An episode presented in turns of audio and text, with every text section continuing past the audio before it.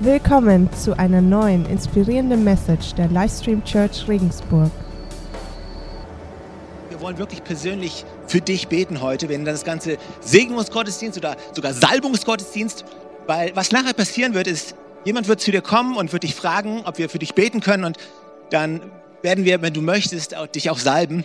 Einfach ein Tupfer äh, von dem Öl auf die Stirn, nicht alles über deinen Kopf leeren, nur ein Tupfer auf die Stirn.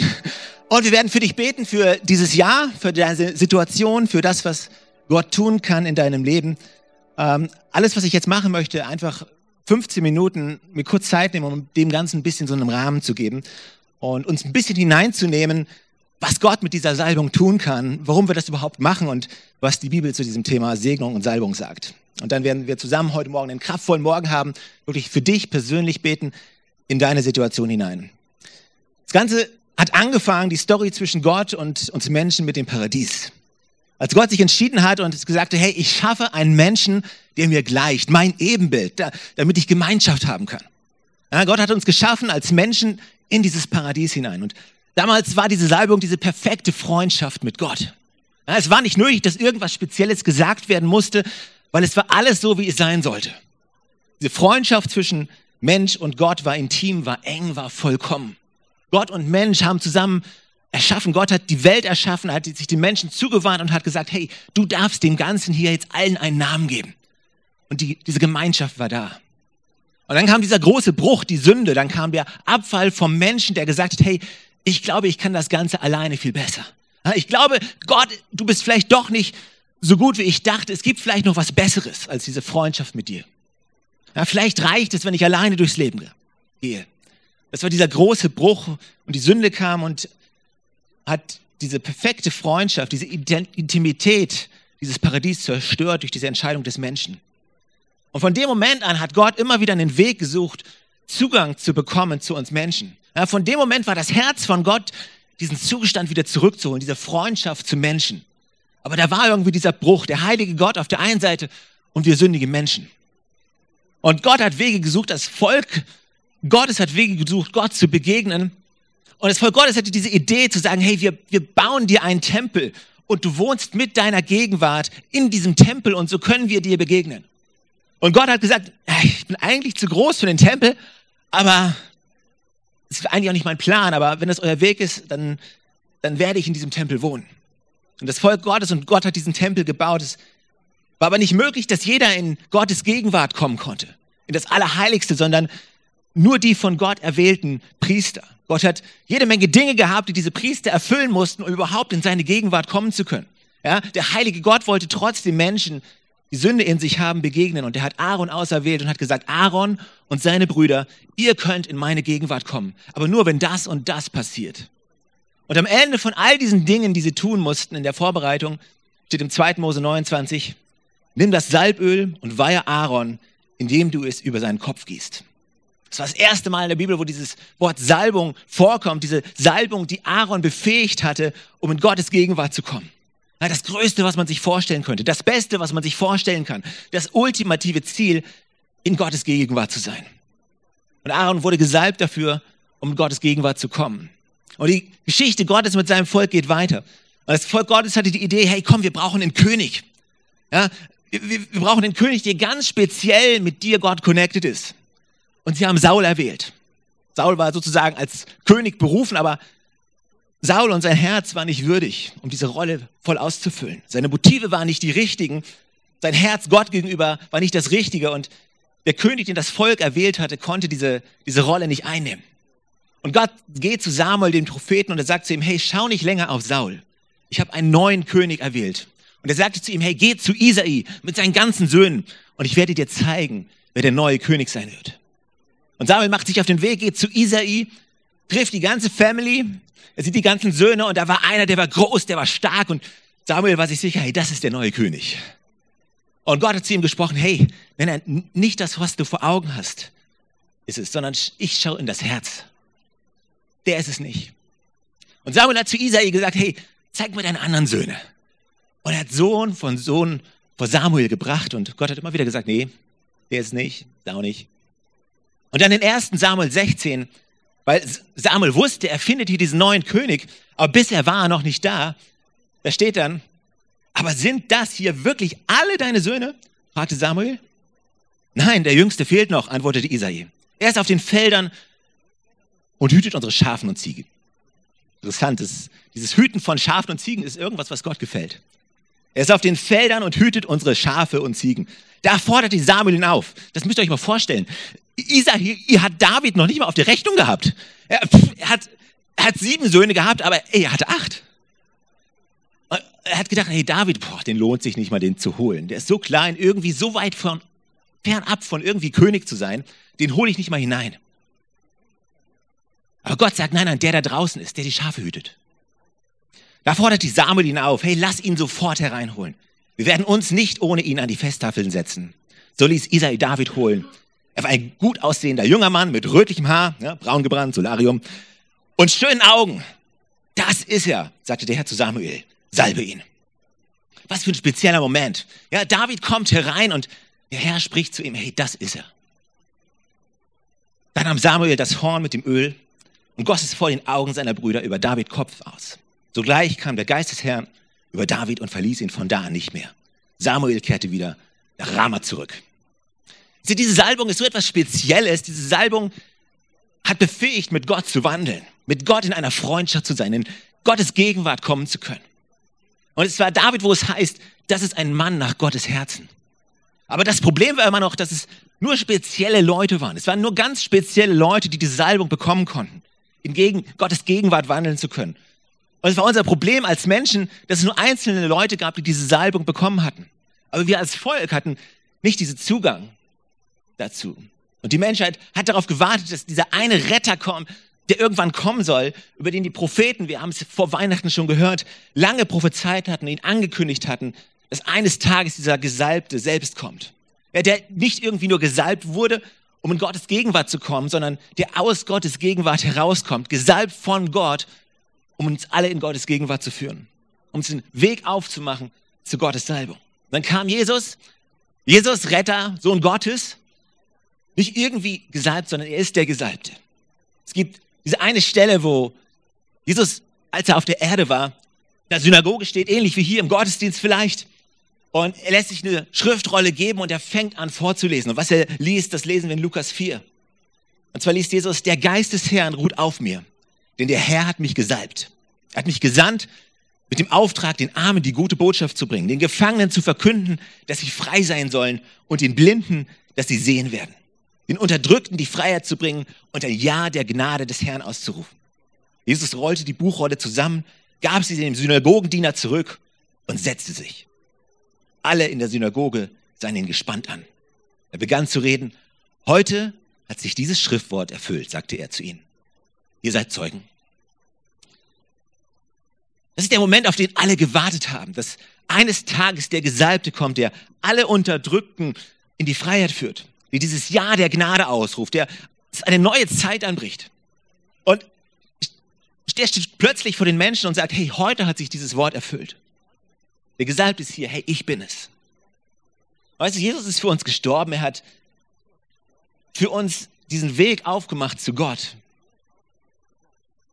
Er ist gestorben für uns und ist wieder auferstanden. Das heißt, wir leben in seinem Sieg. Jesus hat das getan, was Aaron, was David nicht tun konnte. Jesus hat den Weg zur Ewigkeit, zu Gottes Gegenwart weit aufgemacht für uns alle. Wisst ihr, es gibt so eine Stelle in der Bibel, wo eine Frau ist, die hat viele Krüge. Und alle ihre Krüge sind leer. Das Öl, was in diesen Krügen war, das war ihr Lebensunterhalt. Das war ihre Nahrung, das war ihre Finanzen. Alle diese Krüge sind leer und sie ist bankrott und ein Prophet kommt zu ihr und sagt, hey, bring mir so viele Krüge, wie du hast. Gott wird sie neu füllen. Er wird sie neu füllen mit Öl. Er füllt sie mit diesem Öl. Und die, weißt du, die Frage ist, Jesus hat den Weg aufgemacht. Das heißt, der, der Weg zu dieser Salbung von Gott, zu Gottes Gegenwart ist weit auf. Aber wie kann dieses Öl, wie kann diese Salbung und seine Gegenwart persönlich in, sein, in dein persönliches Leben kommen? Ja, wie kann ich in meinem Alltag, in meinen Herausforderungen, die Situation, in der mich, ich mich befinde, in der du dich befindest, wie kann ich gesalbt werden dafür? Weißt du, der, der Weg zum Himmel ist weit offen, aber wie kann ich diesen Weg gehen? Ganz praktisch. Wie kann ich dieses Leben leben? Wie kann ich in Gottes Gegenwart leben? Und Jesus hat zu seinen Jüngern gesagt, hey, es wird noch etwas Größeres kommen als ich. Es wird noch jemand Größeres kommen als ich. Ihr, ihr habt den Gesalbten jetzt gerade vor euch, aber ich mache den Weg frei, aber danach kommt jemand, der größer ist als ich. Und er hat zu den Jüngern gesagt, geht nicht, bevor das passiert. Er bleibt zusammen. Die Apostel haben sich regelmäßig getroffen, nachdem Jesus in den Himmel aufgefahren ist. Sie haben zusammen gebetet, sie haben sich versammelt, zusammen gegessen, hatten Gemeinschaft. Aber Jesus hat gesagt, hey, ihr müsst darauf warten, auf das dieses Größere passiert. Und dann an einem Tag, als die Apostel alle zusammen sind, in einem Raum, sagt die Bibel, dass ein Brausen durch diesen Raum geht. Die Fenster waren zu, es war kein Wind von außen, aber die Bibel beschreibt es wie ein Brausen von einem Wind, der diesen ganzen Raum erfüllt. Und plötzlich passiert diese Sache. Niemand weiß genau, was passiert. Leute von außen sehen zu, dass, was da irgendwie passiert, aber sie sehen, es passiert was Kraftvolles. Und pa Petrus erklärt es. Es steht in Apostelgeschichte 2. Und dort steht, jetzt trat Petrus zusammen mit den elf anderen Aposteln vor die Menge. Mit lauter Stimme erklärte er, ihr Leute von Judäa und ihr alle, die ihr zurzeit hier in Jerusalem seid, ich habe euch etwas zu sagen, was ihr unbedingt wissen müsst. Hört mir zu. Diese Leute hier, sie sind nicht betrunken, wie ihr vermutet. weil sie haben in verschiedenen Sprachen geredet und es war echt crazy und es war so viel Leben in dem Raum. Ja, diese Leute sind nicht betrunken, wie ihr vermutet. Es ist erst neun Uhr morgens. Nein, was hier geschieht, ist nichts anderes als die Erfüllung dessen, was Gott durch den Propheten Joel angekündigt hat. Am Ende der Zeit, so sagt Gott, werde ich meinen Geist über alle Menschen ausgießen. Dann werden eure Söhne und eure Töchter prophetisch reden. Die Jüngern, Jüngeren unter euch werden Visionen haben und die Älteren prophetische Träume. Sogar die Diener und Dienerinnen, die an mich glauben, werde ich in jener Zeit meinen Geist ausgießen und sie werden prophetisch reden. Das ist absolut crazy, weil wenn du fragst, welchen Krug benutzt Gott in der neuen Zeit, welchen Krug benutzt Gott, nachdem Jesus da war, dann hat Gott nicht einen Tempel erwählt. Hat Gott nicht irgendwelche Dinge in unserem Leben auserwählt, die er speziell salbt, sondern da hat Gott gesagt, den besten Krug, den ich finden kann, das bist du. Das ist dein Körper, dein Leben und ich gieße mich hinein, mein Öl in dich hinein. Das ist absolut crazy, was hier passiert. Diese Salbung, die früher nur auf einzelnen Menschen lag, zu der Jesus den Weg aufgemacht hat, sagt Gott, okay, jetzt, jetzt wird sie ausgeschüttet in jede einzelne Person, in jede einzelne Person. Ich gieße mein Öl über jede Person aus. Ich gieße meinen Geist über jede Person aus. Es hat, deswegen hat David auch gesprochen im Psalm 23, mein Becher fließt über. Ja, Gott, Gott gibt mir nicht nur einen Teil von seiner Salbung, sondern Gott salbt mich mit der Fülle von sich selbst, dem Heiligen Geist. Deshalb ist es größer als alles, was du dir vorstellen kannst was Gott hier getan hat. Weißt er hat nicht einfach nur seinen Sohn gesandt, er hat dich gesalbt mit seinem Heiligen Geist.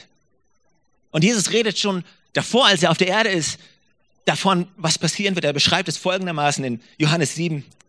Wenn jemand an mich glaubt, werden aus seinem Inneren, wie es in der Schrift heißt, Ströme vom lebendigen Wasser fließen. Er sagt es im Hinblick auf den Heiligen Geist, den sie empfangen sollten, die an Jesus glauben. Der Geist war zu diesem Zeitpunkt, wo Jesus es gesagt hat, noch nicht gekommen, weil Jesus noch in seiner Herrlichkeit noch nicht offenbart worden war. Aber jetzt trägst du diese Salbung überall mit, wo du hingehst. Gottes Salbung und sein Öl fließt von dir, wo du hingehst. Nicht, weil nicht irgendein Ding in deinem Leben ist gesalbt. Nicht irgendein Sakrament oder was auch immer. Nicht ein Gebäude, in dem du dich befindest, ist gesalbt, sondern du persönlich bist gesalbt von Gott durch seinen Heiligen Geist. Überall, wo du hingehst, Du hinterlässt dieses Öl. Überall, wo du bist, Gottes Gegenwart strömt von dir. Deshalb konnten Leute wie Paulus durch eine Menschenmenge gehen und Leute wurden geheilt neben ihnen, weil diese Salbung in sich hatte. Und deshalb sagt die Bibel über dich, dass überall, wo du bist, Ströme des lebendigen Wassers fließen werden. Das heißt, du wirst durch dein Office in der Firma gehen, du wirst durch die Küche zu Hause gehen, du läufst einer Person vorbei. Und der Heilige Geist, der eine Person ist, geht vielleicht kurz einen Schritt zur Seite kümmert sich um die Person, richtet sie wieder auf und du gehst weiter und die Person sagt, hey, ich bin so ermutigt. Du hast nichts getan. Weil von dir aus das Leben der Heilige Geist strömt. Es ist der Heilige Geist, der dir Worte der Erkenntnis geben wird in diesem Jahr. Wenn du in einer Situation drin bist, wo du keine Ahnung hast, was eigentlich passiert in dem Leben von der Person gegenüber, du plötzlich ein Wort der Weisheit, der Erkenntnis haben wirst und sagst, wow. Und du hilfst dieser Person durch die Situation hindurch. Es ist der Heilige Geist, der dich befähigen wird, Worte der Weise zu haben, wenn du eine Entscheidung treffen musst. Wenn du für jemanden betest, dann wird es nicht einfach nur ein Gebet sein, sondern auf dir ist der Heilige Geist und in seiner Kraft ist Heilung. Du wirst Menschen geheilt sehen in seiner Kraft in diesem Jahr. Das ist die Kraft von dieser unglaublichen Botschaft. Das heißt, wenn wir gleich nachher jeden, für jeden einzelnen salben, dann wirst du erneut gefüllt oder zum ersten Mal gefüllt mit dem Heiligen Geist. Das ist das Beste, was dir passieren kann. Es befähigt dich, dieses Leben in diesem Jahr zu leben. Also wir können beten für gewisse Dinge. Ja, für Salbung in deiner Jobsituation, für deine Familiensituation, aber hey, wir können niemals für alle Dinge in deinem Leben auf einmal beten. Aber der Heilige Geist wird jeden Tag dieses Jahres mit dir sein. In jeder Situation. Genau das, was du brauchst. Er ist die Kraft, die dich befähigt. Ich, ich habe große Erwartungen heute an diesen Gottesdienst, an diesen Moment, wenn wir gleich beten und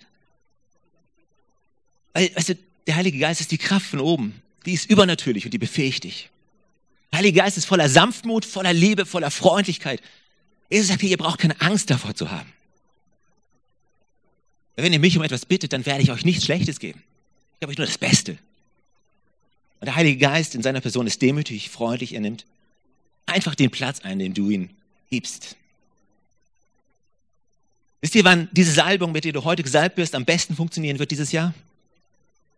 Dann, wirst, wenn du es brauchst.